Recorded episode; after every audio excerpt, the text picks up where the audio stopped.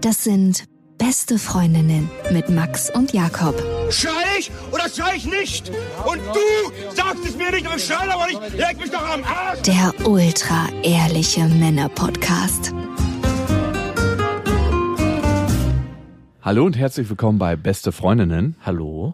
Euer Abführmittel für die Ohren. Warum viel wenig hilft beim Kennenlernen. das ist unser Thema heute. Ziehst du dir die eigentlich aus dem Hut oder wo kommen die Themen her? Nein, ich habe gestern noch drüber nachgedacht und gesprochen mit einem Kumpel. Übrigens, und da bei dem Gespräch ist was ganz, ganz Dreckiges rausgekommen. Der hat mit seiner Ex-Freundin gesprochen, ne? Und die hat einen neuen Freund und irgendwie sind die emotional noch ein bisschen verbunden, er und sie. Klassiker. Und dann hat sie ihm von dem Freund, und er hat richtig gemerkt, wie es in ihm angefangen hat zu kochen und zu brodeln. Und dann hat sie ihm erzählt, dass ihr neuer Freund eine Autoimmunkrankheit hat. Oh. Und dann hat er gesagt, war dieses Gefühl von Konkurrenz auf einmal wie weggeblasen. ich dachte auch total, also ich gebe jetzt die Geschichte nur wieder, ne? Ja, ohne ja. zu werten und ohne was richtig oder falsch ist, sondern ich bin hier nur der Erzähler der Geschichte. Wir haben uns dieses Themas oft auch erwehrt. Wir haben schon oft überlegt, ob wir es machen. Ne? Was macht Krankheit mit einer potenziellen Partnerin, wenn man das im Prozess herausfindet? Mhm. Aber äh, so richtig getraut haben wir uns da nicht ran. Vielleicht sollten wir uns doch mal trauen, darüber zu sprechen. Also was ich krass finde, ist, dass er einfach ihn nicht mehr als Konkurrenz wahrnimmt. Mhm. In dem Moment, wo er das erfahren hat. Ja. Also ich weiß nicht, aus welchem Gedanken das heraus resultiert, so von wegen, er ist mit 35 tot. Also es ist ein sehr, sehr dreckiges, schmutziges und dunkles Thema. Ich habe mich dann gefragt, wie würde ich auf eine Frau reagieren, wenn ich im Kennenlernprozess merke, dass sie eine Autoimmunkrankheit hat. Ja, ja. das ist ja genau das, was ich gerade meinte. Aber inwieweit ist man da weiterhin objektiv oder kann man? Ich habe manchmal das Gefühl, dass wir so eine innerliche biologische Abwehrhaltung haben in dem Moment und sich ganz viel dagegen sträubt. Also ich hatte bei mir konkret mal die Situation, dass ich eine Freundin hatte, die schwerst magersüchtig und bulimisch war. Und auch da war ich an dem, irgendwann an dem Punkt angekommen, dass ich gesagt habe, möchte ich mit dieser Frau überhaupt irgendwann vielleicht auch mal Kinder kriegen? Soll es bei ist ja auch biologisch schwierig möglich in Ja, genau. manchen Fällen, wenn es richtig extrem war. Äh, Sind dir die Haare schon ausgefallen? Nee, aber sie hat sehr dünne Haare gehabt und ja, teilweise, also Hat sie jein. zu so einem dünnen Pferdeschwanz gemacht? Der, das Gummi wurde nur so von drei Haaren gehalten. Genau, so Okay. kann man es beschreiben.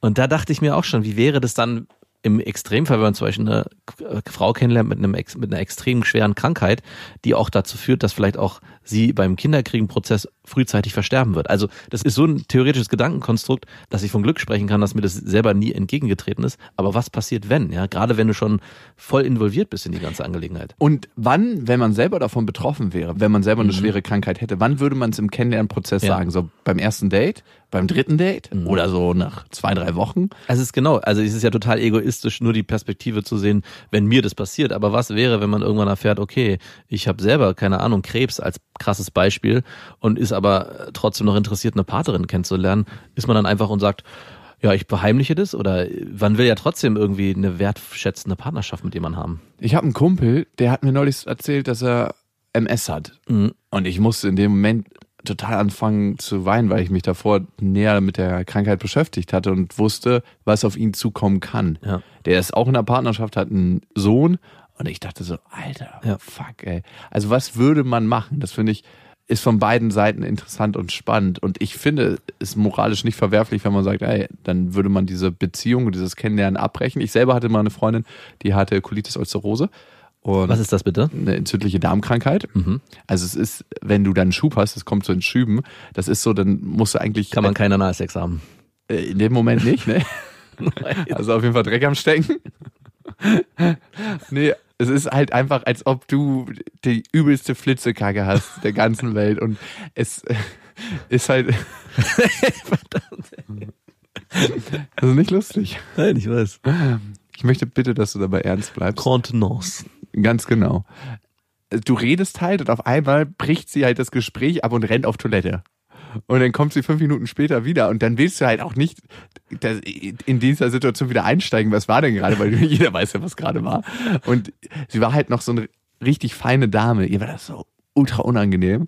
Und ich dachte mir dann irgendwann so, ey, ja, dann rennst du halt auf Toilette. Ist mir doch scheißegal im wahrsten Sinne des Wortes. Hatte sie oft weiße Hosen an oder? In dieser Phase, in den Schubphasen nicht.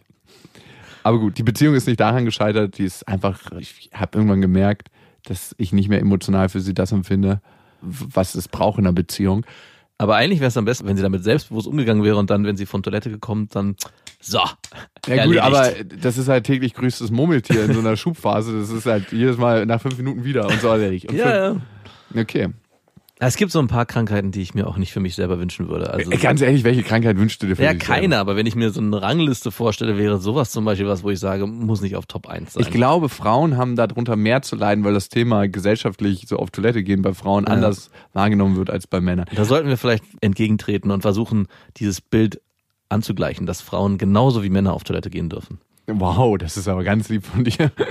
Also Ab bei- jetzt dürft ihr alle auf Toilette gehen. Also bei meiner Tochter bin ich da ganz aktiv dabei. Äh, Wie machst du denn das? Ja, ich bin schon, wir glorifizieren den Toilettengang ganz bewusst mit ihr. Also äh, ganz normal, also nicht anders, als wir es bei meinem Sohn machen würde. Wenn sie groß muss, dann wird es auch entsprechend Gewürdigt. gewürdigt, genau. Also ist es denn so, dass das Töpfchen durchs ganze Haus gereicht wird und es in eine Kerze reingesteckt Jeder wird? darf mal dran schnuppern und mm, Oh ja. Mann, ey, eigentlich gehört das nicht hier in Ja. den Podcast. Aber wo wir bei Geschlechterrollen sind und vielleicht auch Klischees, kommen wir zu unseren Abo-Möglichkeiten. Ihr könnt uns ja abonnieren auf Spotify, Deezer und iTunes. Und auf iTunes könnt ihr auch gerne eine Rezension hinterlassen, da freuen wir uns sehr drüber. Wir haben eine schöne Ein-Stern-Bewertung bekommen von Pio. War mal ganz gut. Die zwei werden immer arroganter und frauenfeindlicher. Ich kann leider nicht mehr zuhören und bin raus. Sch- Schade, Pio, dass dich diese Nachricht nicht mehr erreichen wird. das ist eine sehr arrogante Antwort übrigens, die Ja, ich ja gerade darauf abgebe. Aber also, ich dachte, wir haben uns gebessert. äh, in Sachen Frauenfeindlichkeit auf, Auf jeden, Fall. Fall. Also ich war nie frauenfeindlich, du warst es, muss man einfach sagen, wie es ist. Ach wirklich? Ja, du war zutiefst frauenfeindlich Mhm. warst. Das war aber in deinem Herzen drin. Woran? Wie, wie, Das, wie, du hast war ein das? ganz schwarzes Frauenherz. Okay. Woran hast du das? Wie, Weiß ich jetzt auch nicht, aber es war ein Ah, okay. Gefühl. Das Ich- war einfach ein Gefühl. Also das kann ich nicht beschreiben, aber es ist einfach ein Gefühl. Wäre eine krasse Frauenantwort. Apropos frauenfeindlich, wäre eine krasse Frauenantwort. Nein, Könnte es mal konkret bestimmen? Nein, es war nur ein Gefühl. nein, Pio, du merkst, wir machen ein bisschen Witze darüber, aber wir hatten eigentlich tatsächlich das, den Eindruck, dass wir uns in dieser Hinsicht gebessert haben und ich würde uns beide nie als frauenfeindlich bezeichnen. Also Außer beim Autofahren.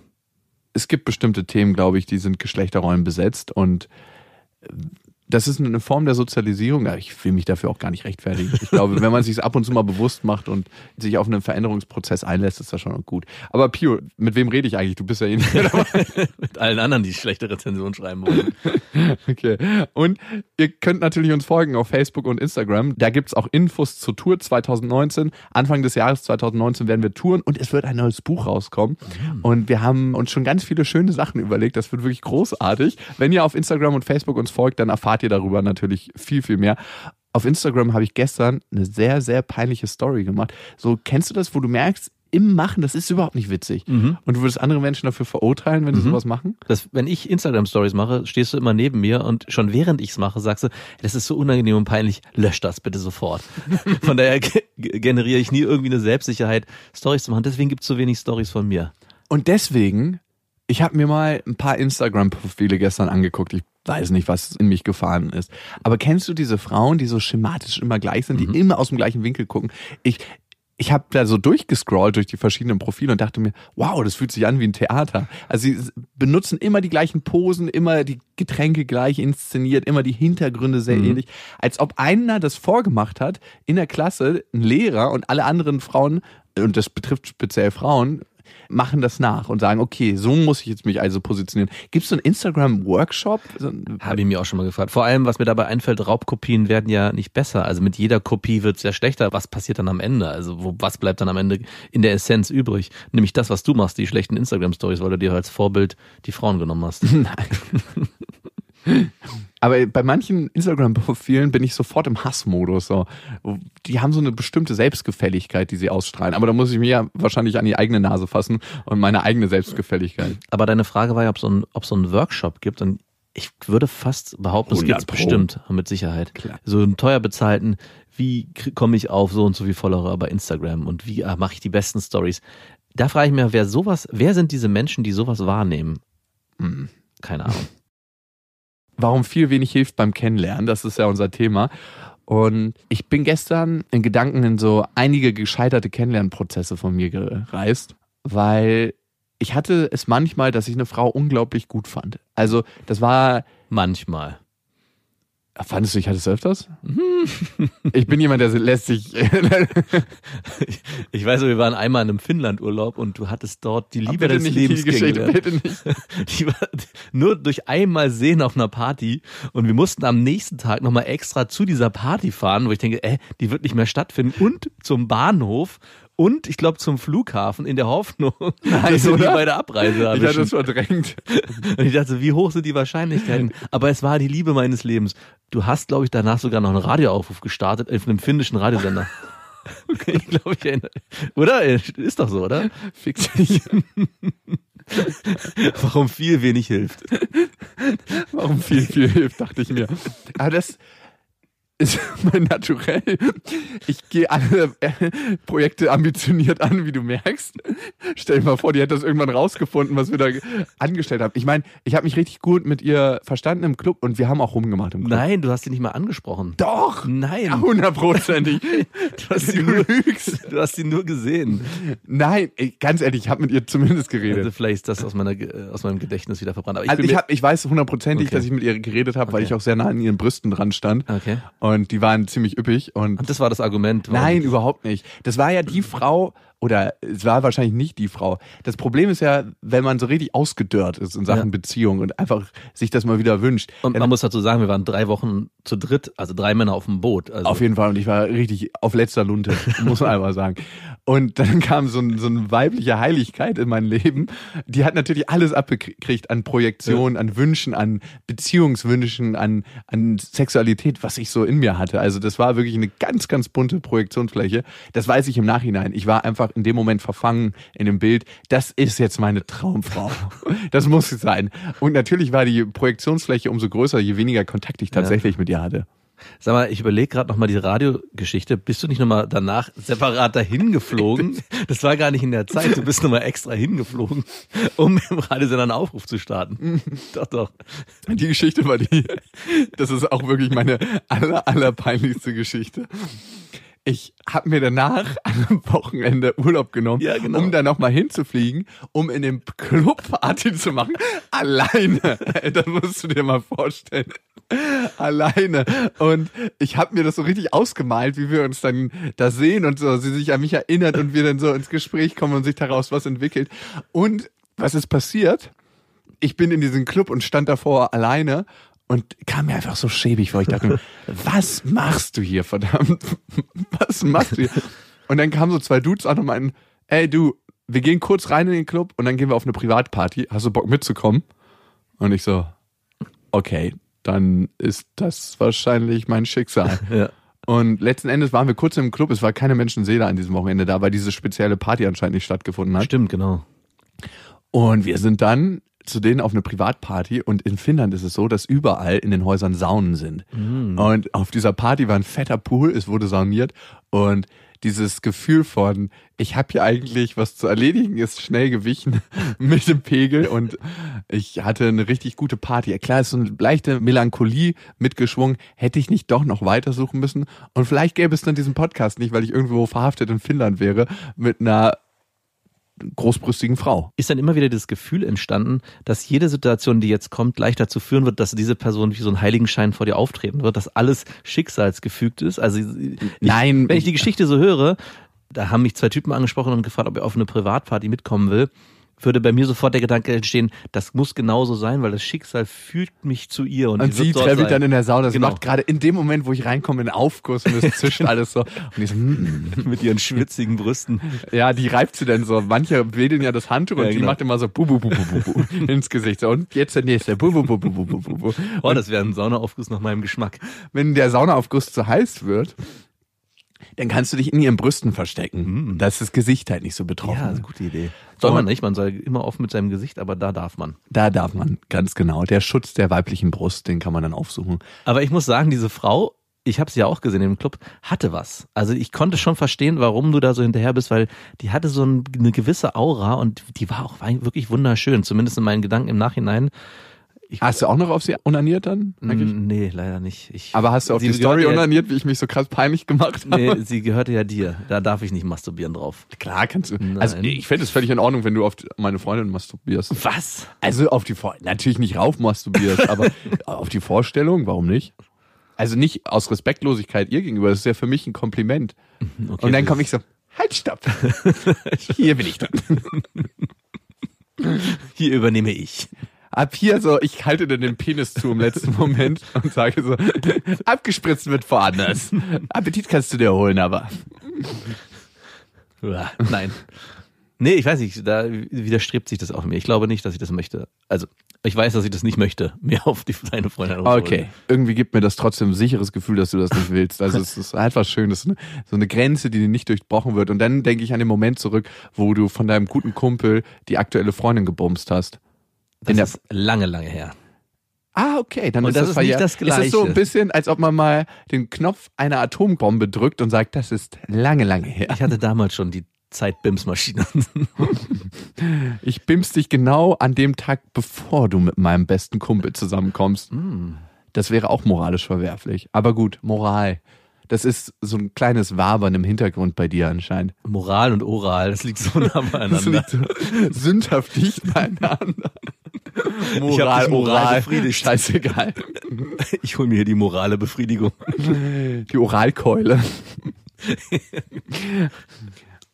Ich habe eine Frau kennengelernt und die war ähnlich wie die Finnen. Also und immer wenn ich so eine Frauen kennengelernt habe, dann ging es natürlich nicht darum, die einmal zu bimsen, sondern dann hat sich dieses große Beziehungspäckchen aufgemacht. Und ich weiß nicht, ob du dich noch daran erinnern kannst, als du dir eine Freundin gewünscht hast, eine Beziehung. Oh ja. ist es auch lange her, ich weiß. Aber da ist ja immer, man wünscht sich nicht, dass man irgendwie, oh, endlich habe ich mal was Warmes neben mir liegen, die ich bimsen kann, sondern man wünscht sich diesen Austausch, dieses Nachhausekommen, dieses Ankommen. Du kommst nach Hause und es ist jedes Mal, als ob dein bester Freund zu Hause ist und ihr eine Riesenzeit habt und ihr über den Tag nochmal sprechen könnt. Und es ist so wie, Aber das ist noch eine ziemlich schöne Vision, die du hast. Ich war schon an dem Punkt, wo ich gesagt, wo ich das Gefühl hatte, ich will einfach nicht mehr alleine sein. die letzte Zündung, bevor. Also das ist ja noch die Stufe davor. Ich möchte was Schönes und irgendwann so noch, ich will einfach nicht mehr alleine sein. Ich möchte nicht mehr alleine einschlafen. Okay. Gut, diese Stufe gibt es auch. Und in, ich Auch- glaube, ab dann fängt auch an, mehr ist mehr. Wenn man dann sich noch mehr Mühe gibt beim Kennenlernen von Frauen, das, was am Ende nur dazu führt, dass man noch länger alleine bleibt. Also man gerät Ja, in so einen genau, Strudel, ich muss mehr dafür tun, damit ich nicht mehr alleine bin, weil ich nicht mehr alleine sein will, also muss ich noch mehr dafür tun. Bei mir ist dieser Strudel immer entstanden, wenn diese große Vorstellung von der Frau Genau. war. So, wow, die könnte hier der Schlüssel für mein Beziehungsschloss sein. Und dann bin ich in mein normales Muster 100% Alarm. Also bei diesen Frauen dann halt nur. Sonst ist es immer so, ja, pff, ist mir doch egal. Also klappt oder klappt nicht. Und das merke ich auch auf geschäftlicher Ebene. Also ich muss natürlich ein Interesse an dem Geschäft haben, was es zu machen gibt. Aber je mehr ich mich da reinsteigere, so von wegen, okay, das muss jetzt unbedingt passieren, desto weniger passt es. Und das ist dann eher aus einer Haltung heraus, dass genug im Moment passiert. Und wenn das andere noch on top passiert, ist das schön, aber es muss nicht sein. Ja. Und wenn ich in diesem Modus war mit Frauen, dann war ich genau in dem Modus, wo ich quasi unbesiegbar war. Da habe ich das Feigenblatt von der Schulter genommen. und das war aber auch so, dass ich mich dann in dieser Phase natürlich nie auf Frauen eingelassen habe, weil ich gedacht habe, ja, okay, wenn das läuft jetzt so gut. Aber wenn ich in diesem Modus war, das ist jetzt eine richtig krasse potenzielle Beziehungspartnerin. Mhm. Hier muss es klappen. Und dann war ich in diesem, davon gab es ja immer nur eine dann, ne? Ja, ja. Eine auf der ganzen Welt. Und hier muss ich alles, was ich kann, in die Waagschale legen. Das Universum hat sich hier gerade Geöffnet für einen kurzen Moment. und mir signalisiert, das muss es jetzt sein, das wird es sein. Gib alles. Lauf los, Forrest. Natürlich hat es da nicht funktioniert, Natürlich nicht. weil ich mich so krass da reingehängt habe mit allem, was ich hatte, mit Dates, mit, mit wie die Dates ausgefallen sind, mit ja, du hast völlig recht, das ist witzig, was du erzählst. also Extremform von einer Kommunikation, wie sie laufen könnte, aber man hat sich so richtig angebiedert, aber auf einer sehr subtilen Ebene, dass ich selber nicht gemerkt habe. Naja, also ich würde nicht sagen, dass du subtil warst. Du warst schon ziemlich offensiv bei diesen Frauen. Ganz ehrlich, in Finnland war sehr subtil. Also ich würde gerne wissen, was passiert wäre, wenn sie das herausgefunden hätte. Das ist wirklich das Experiment, was ich gerne mir gewünscht hätte, dass es am Ende funktioniert, nur um zu sehen, ob sie sich darauf eingelassen hätte oder gesagt hat, was ist das für ein weirder Stalker, der mir hier Okay, entgegengetreten und ist. das Peinlichste an der Geschichte ist, Ich habe sogar noch einen Aufruf in der Zeitung. Ja, gemacht. das war. Ey, es ist unfassbar. Hast du den Zeitungsausschnitt noch? Nein, natürlich. Den habe ich sofort weggeschmissen, als mich die Nachricht erreicht hat. Aber das ist, das bin ich in 100% Aktionsmodus. Wie, wie, wie, wie lautete denn der Zeitungsaufruf? War da auch ein Bild? Von mir? Ja. Nein. Okay, und wie lautete der? Oder war das so ein Irgendwie, richtig? ähm, Deutscher sucht Finnin aus dem Club und die haben so ein bisschen humoristisches abgehandelt. Erst haben die halt mit mir so ein kleines Interview gemacht, alle total ernst und besorgt. Dann habe ich den Zeitungsartikel mir übersetzen lassen. Ja. Das war ja auf Finnisch von einem Kumpel. Und er meinte, dass sie sich krass über mich lustig gemacht haben. Das war einfach um so ein Gefälle wahrscheinlich zwischen die schönen finnischen Frauen sollen hier nicht, von den widerlichen Deutschen besamt werden. bleib mal schön zu Hause mit deinem Samen. Die halten mir den Penis zu. Pressetechnisch. Ja gut, und das war wirklich mein Worst Case. Aber da kannst du mal sehen, Jakob im Auf jeden Aktionsmodus. Fall. Da habe ich schon gemerkt, wo die Reise hingehen könnte mit dir. Und es entsteht natürlich ein Gefälle zwischen dem Mann und der Frau. Also die Frau denkt sich so, was ist an dem Typen faul, dass er mich so krass will? Hm, Auf jeden Fall. Und was macht ihn dann noch überhaupt noch besonders? Wenn Gar nichts mehr. Also das ist so ein sicherer Catch für mich. Das kann ich mit Augen zu einen Home Run einfach fangen in der höchsten Reihe des Stadions. Dann kommt so ganz schlaff bei mir an die Kugel. Das ist dieser Mann, der sich so anstrengt. Komisch. Also das heißt nicht, dass man nicht aufmerksam sein sollte. Und ich glaube, dieses Anstrengen sollte in viel, viel feineren Ebenen stattfinden. Und das habe ich für mich erst im Laufe der Jahre erkannt. Also es heißt, gut zuhören, intime Gespräche führen, aber trotzdem auch in dieser Kennenlernphase seine Unabhängigkeit wahren. Ja. Und vor allem auch bei der Frau bleiben in dem Fall. Was dir, glaube ich, in vielen Situationen nicht so richtig gelungen ist. Nur, nur bei den Frauen, die du wirklich wolltest, warst du auch gedanklich sehr bei ihnen.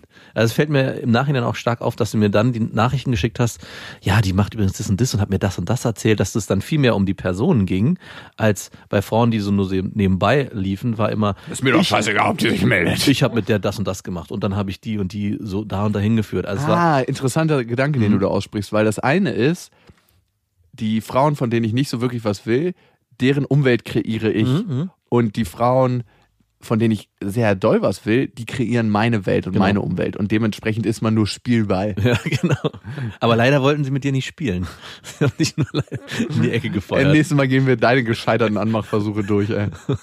Die sind einfach nur traurig und zum Weinen. Deine sind wenigstens zum Lachen. Ey, die Folge könnten wir dann entsprechend sponsern lassen. Von?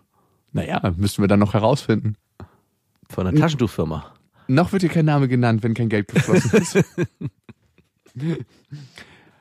Und wir haben eine Hörermail gekriegt an beste.bestefreundinnen.de, die ganz gut zum Thema passt. Die kommt von Paulina. Hallo Max, hallo Jakob. Zu mir. Ich bin 30 und seit ein paar Wochen in einer neuen Beziehung. Ich war davor ungefähr eineinhalb Jahre Single und habe die Zeit auch wirklich sehr genossen und alles nachgeholt. Ja, ja. Ihr wisst, was ich meine. Wissen wir natürlich, ne? Zu meinem Problem, wie ich es gerne nenne. Ich bin bzw. war es gewöhnt, immer nach Liebe zu betteln und meine gesamte Energie darin zu stecken, dem jeweils anderen es recht zu machen und nach Aufmerksamkeit zu suchen. Ist ganz interessant. Jetzt kommen wir nämlich in die Rolle der Frau, wenn der Mann sich zu sehr anstrengt. Kennst du, ne?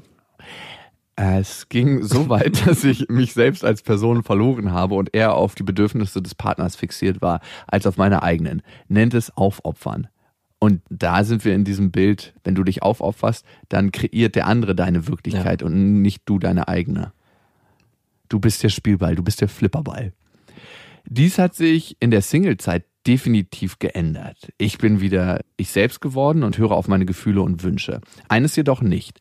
Ich merke, dass ich einen Typen nur interessant und anziehend finde, wenn er mich am langen Arm verhungern lässt. Das fixt mich unheimlich an und ich denke ununterbrochen an ihn. Das war meiner Meinung nach auch immer ein Zeichen dafür, dass ich mich in jemanden verguckt habe und mir mehr vorstellen kann. Selbst wenn der Typ vom Aussehen gar nicht so mich anspricht. Egal ob Affäre oder potenzieller Partner.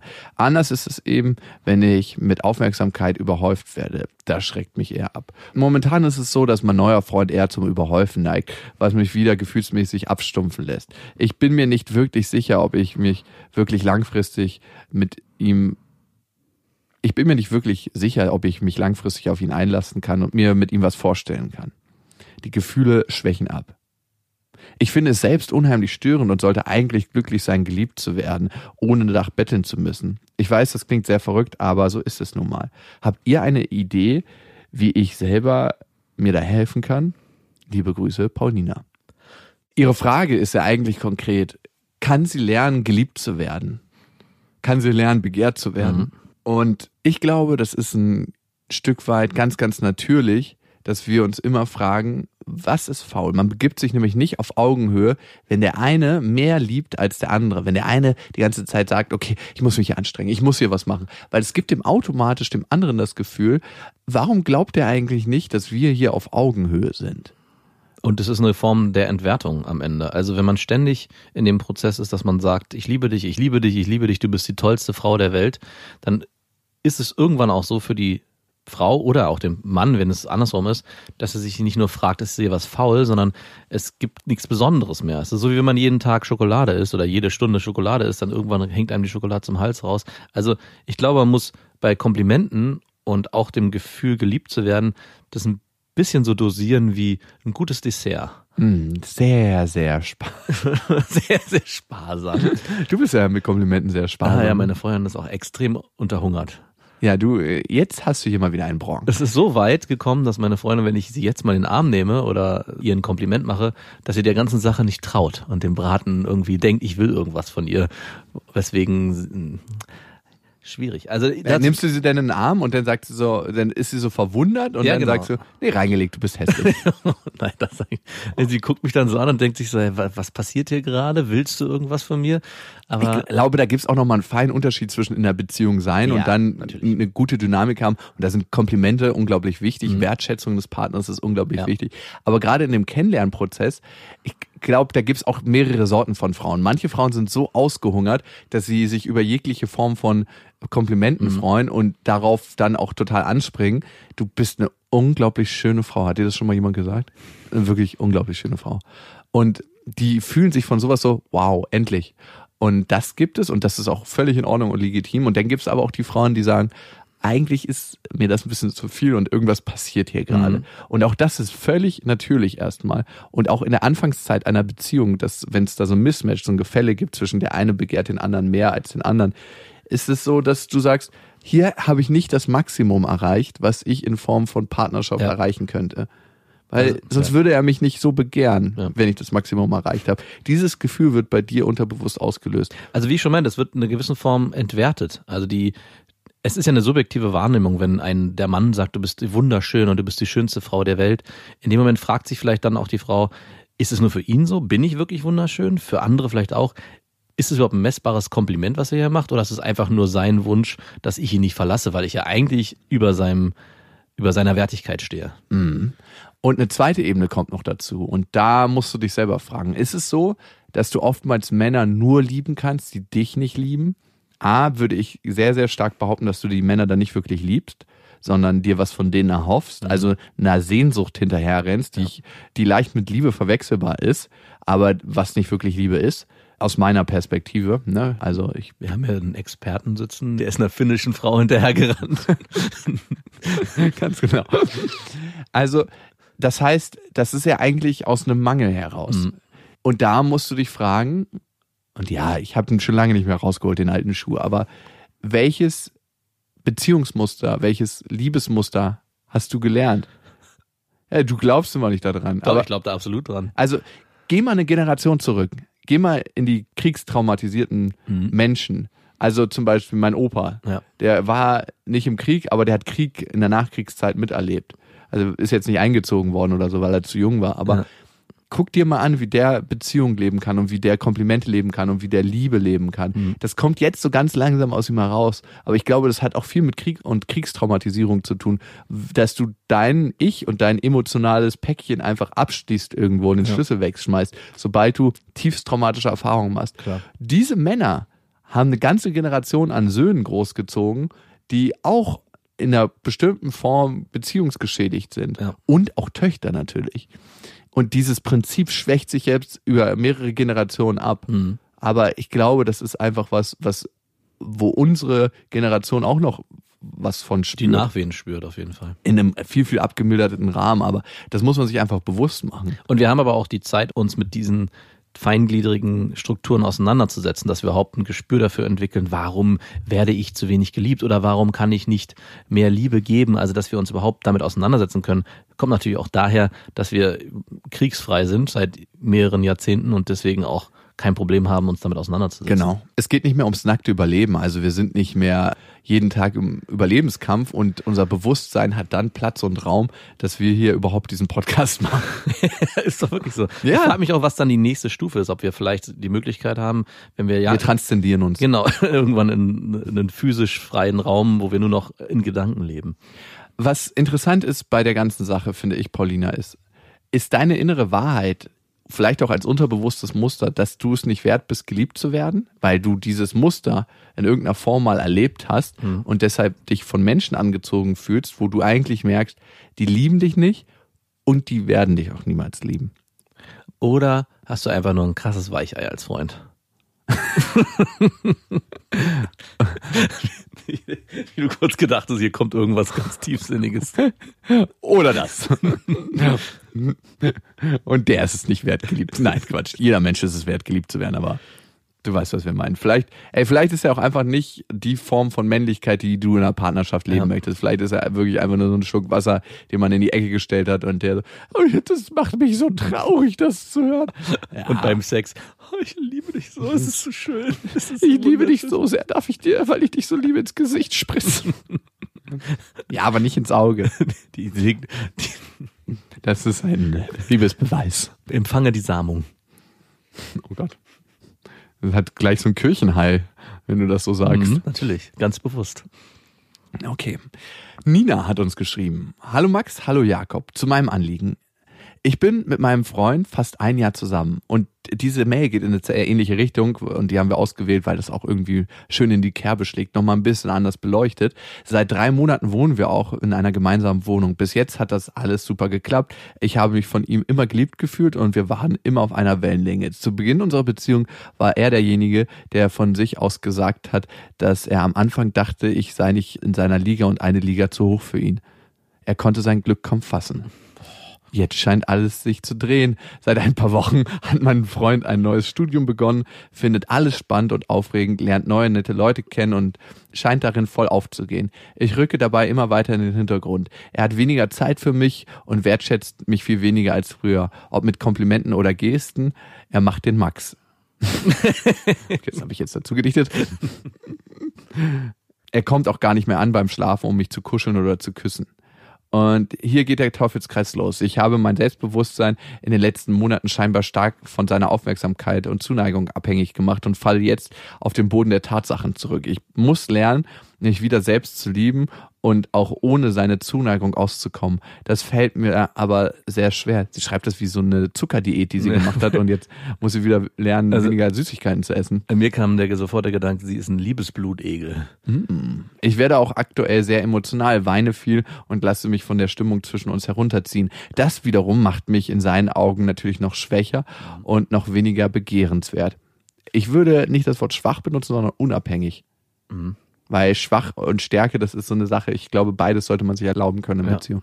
Ich weiß, manchmal muss man sich rar machen, damit der andere wieder Interesse an einem hat. Aber das fällt mir aktuell doch sehr schwer. Ich bin auch kein großer Freund von Spielchen aller willst du gelten, mach dich selten, aber ich sehe auch keinen Ausweg mehr. Was denkt ihr? Welche Strategie sollte ich am besten einsetzen, damit er sich für mich wieder mehr interessiert? Weißt du, was glaube ich das fundamental Schwierige ist in dieser Mail? Ich glaube ja. Wir reden ja immer von, wer kreiert welche Wirklichkeiten. Und der Denkansatz ist, was kann ich für ihn tun, damit er mich wieder mehr mag? Das heißt, du denkst aus dieser Blase weiter. Mhm, genau. Und eigentlich müsstest du die Blase durchstechen und sagen, was kann ich für mich tun? Und dieses, was er dann darüber denkt und macht und tut, das kommt von ganz alleine. Und ist mir eigentlich auch egal.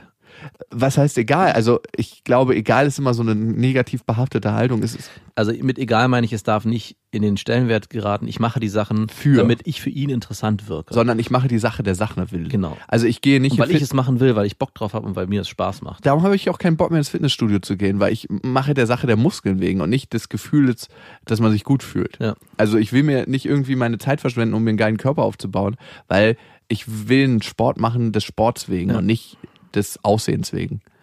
Und ähnlich ist das, dass du eine Sache machst der Sache wegen für dich, nämlich weil du der wichtigste Mensch in Ja. deinem Leben bist. Und der Freund oder dein Freund ist vielleicht der zweitwichtigste oder nach der viert- oder fünftwichtigste. Und es muss einen Zeitpunkt mal gegeben haben, wo du für ihn so interessant warst, dass er auch dir entsprechend entgegengetreten ist mit Komplimenten, mit Zuneigung, mit dem Gefühl der Liebe für dich.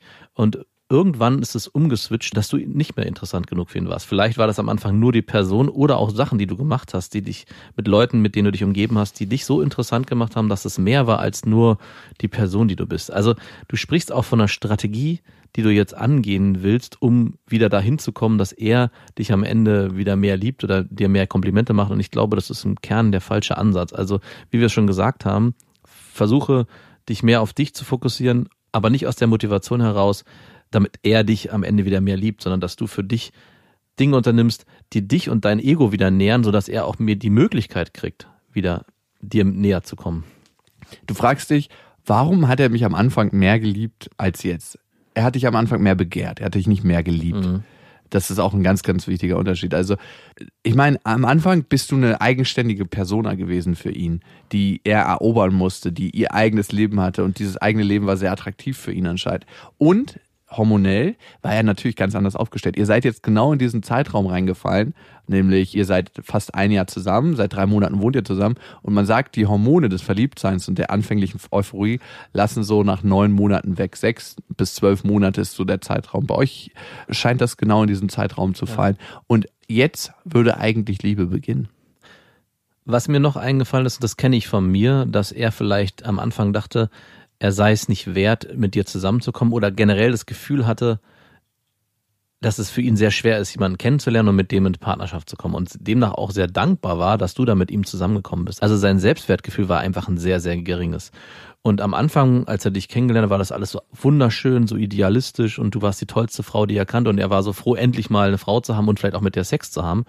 Und irgendwann ist ein Normalzustand eingetreten, sein Ego ist entsprechend geboostet worden und er ist jetzt so selbstsicher, dass er sich in seinem Umfeld so umgeben kann und weiß, hier ist noch mehr möglich. Ja, genau. Und das ist genau das Problem an jemanden, der sehr stark in Liegen denkt, und sehr Mhm. stark in Eroberung denkt, weil der braucht ja auch immer wieder diesen Kick, um Genau. sein Selbstbewusstsein zu boosten. Ja. Also eh, ohne dir jetzt Angst machen zu wollen, dass er jetzt zu der nächsten rennt, aber der macht ja auch genauso wie du, darum Genau. passt ihr in dem Punkt sehr gut zusammen, sein Selbstbewusstsein und sein Gefühl von ich bin wer abhängig von dem Menschen, mit dem er zusammen ist. Genau. Und im speziellen Fall warst du das und bist es in Teilen wahrscheinlich noch immer. Also sein Selbstbewusstsein wird einknicken in dem Moment, wo du sagst, du weißt du was, ich merke irgendwie, irgendwie kickt mich das nicht mehr so richtig mit dir. Ich weiß auch nicht, was es ist. Also vielleicht hattest du damals recht mit der Liga, als du das gesagt hast. Ähm, nur mal ein Experiment. Oder vielleicht sagst du ihm einfach, dass du ihn extrem hässlich findest. Einfach schön erniedrigen, auf allen Punkten oder sagst ihm, so groß ist dein Schwanz gar nicht, wenn ich mir nochmal darüber Gedanken mache. genau, wenn du ihn reitest, sag einfach, du, der war aber auch mal härter, oder? Ja, also Das irgendwie. ist, das ist so ein schlaffer Lachs, der irgendwie macht mich das nicht mehr an. Was haben eigentlich andere Partnerinnen gesagt? Hast du die auch so schwer zum Höhepunkt gebracht? Nein, Quatsch. Also es ist nur wichtig zu merken, woher holt man sich sein Selbstbewusstsein? Ja. Und brauchst du dafür den Spiegel von anderen Menschen? Braucht dein Freund dafür den Spiegel von anderen Menschen? Ich glaube, es ist immer eine Mischkalkulation. Es Ja. ist nie so, dass man da ganz unabhängig von ist. Nein. Und das ist auch immer das Schwerste. Wir sagen jetzt mal, ja, du musst das aus dir selbst kreieren und bla bla bla bla. Stell dich einfach ein bisschen breiter auf. Also mit Menschen, Ja. die dir das geben können. Und klar willst du es jetzt besonders von deinem Freund, weil der dir das am wenigsten gibt und diese Honigquelle scheint am süßesten. Mhm. Aber du wirst merken, dass viele Töpfe Honig in der Umwelt rumliegen. Man muss sie erstmal wieder ein bisschen suchen und finden. Was kann helfen dabei? Was sind Sachen, die eigentlich schon lange auf deiner Lebens-To-Do-Liste sind? Die du immer mal machen wolltest, aber die du schon lange nicht mehr gemacht hast, weil du in diesem Kreislauf der Beziehung so glücklich warst Mhm, bisher. klar. Das kann sein, endlich diesen Sprachkurs bei der Volkshochschule zu machen, den du immer machen wolltest. Sie comprende. Oder es kann sein, dass es ein Tanzkurs ist, dass du eine bestimmte Tanzart lernen wolltest. Also diese zwei Sachen sind Oder du wolltest mit deiner Freundin vielleicht mal drei Wochen nach Kolumbien fliegen, eine Reise, die nicht auf deinen Freund zentriert immer der Nase nach. Genau. Das Abführmittel für die Ohren, das trifft ganz gut heute. Aber da musst du für dich, Nina, so ein bisschen eigenes Gefühl entwickeln. Das ist natürlich auch sehr individuell. Was steht da auf deiner inneren Liste? Was kannst du für dich tun? Es muss auch nichts Großes sein, also nicht so groß, wie wir es jetzt benannt haben. Es darf auch kleiner sein. Nee, ein Team Harbour Exen kannst du auch mal tun. ja, genau. Ihr könnt uns natürlich schreiben an beste at bestefreundinnen.de, wenn ihr ein Thema habt, was wir mal bearbeiten sollen oder wenn ihr uns einfach überhaupt schreiben wollt. Genau, einfach irgendwas. Beste at bestefreundinnen.de. Und ihr wisst ja, wir haben auch noch einen anderen Podcast, der heißt Beste Vaterfreunde. Da haben wir den ganzen langweiligen Kram aus dem Vatersein, Vaterwerden extrahiert, rausgepackt. Und der ist jetzt darin. Wir suchen aber spannende Geschichten von euch, von speziell von Männern übers Vatersein. Und zwar, vielleicht gibt es irgendwas auf eurem Weg, was euch besonders emotional beschäftigt hat, Mhm. wo ihr gesagt habt, da habe ich einen Entwicklungsschritt für mich gemacht. Also es kann eine Trennung sein von eurer Freundin, das wäre natürlich spannend. Wie lebt sich's danach? Wie teilt ihr das auf? Wir brauchen einen Prototypen. Nein. es kann was ganz anderes sein, woran wir gerade noch nicht denken. Vielleicht möchtet ihr die Geschichte mit uns teilen. Wir wollen nämlich noch mehr Männer in den Podcast holen. Warum Männer? Weil es beste Vaterfreunde heißt. Wenn ihr euch jetzt als Frau exkludiert fühlt, vielleicht habt ihr eine Story, die ihr uns zuschicken wollt, einfach an beste.bestefreundin.de, aber immer mit dem Betreff Vaterfreunden. Und jetzt, egal wo ihr gerade seid, ob ihr euch Gedanken über einen anderen Menschen macht oder über euch selber, ob ihr in der Bahn seid, auf dem Fahrrad, im Fitnessstudio, ob ihr euch gerade stimuliert, wie auch immer das aussehen mag. Es muss ja nicht immer im Intimbereich sein. Mhm. Dann hast du dich das letzte Mal selbst gestreichelt. Ganz genau, viel zu lange. Bis dahin, wir wünschen euch was. Das waren Beste Freundinnen mit Max und Jakob. Jetzt auf iTunes, Spotify, Soundcloud, Deezer, YouTube und in deinen schmutzigen Gedanken.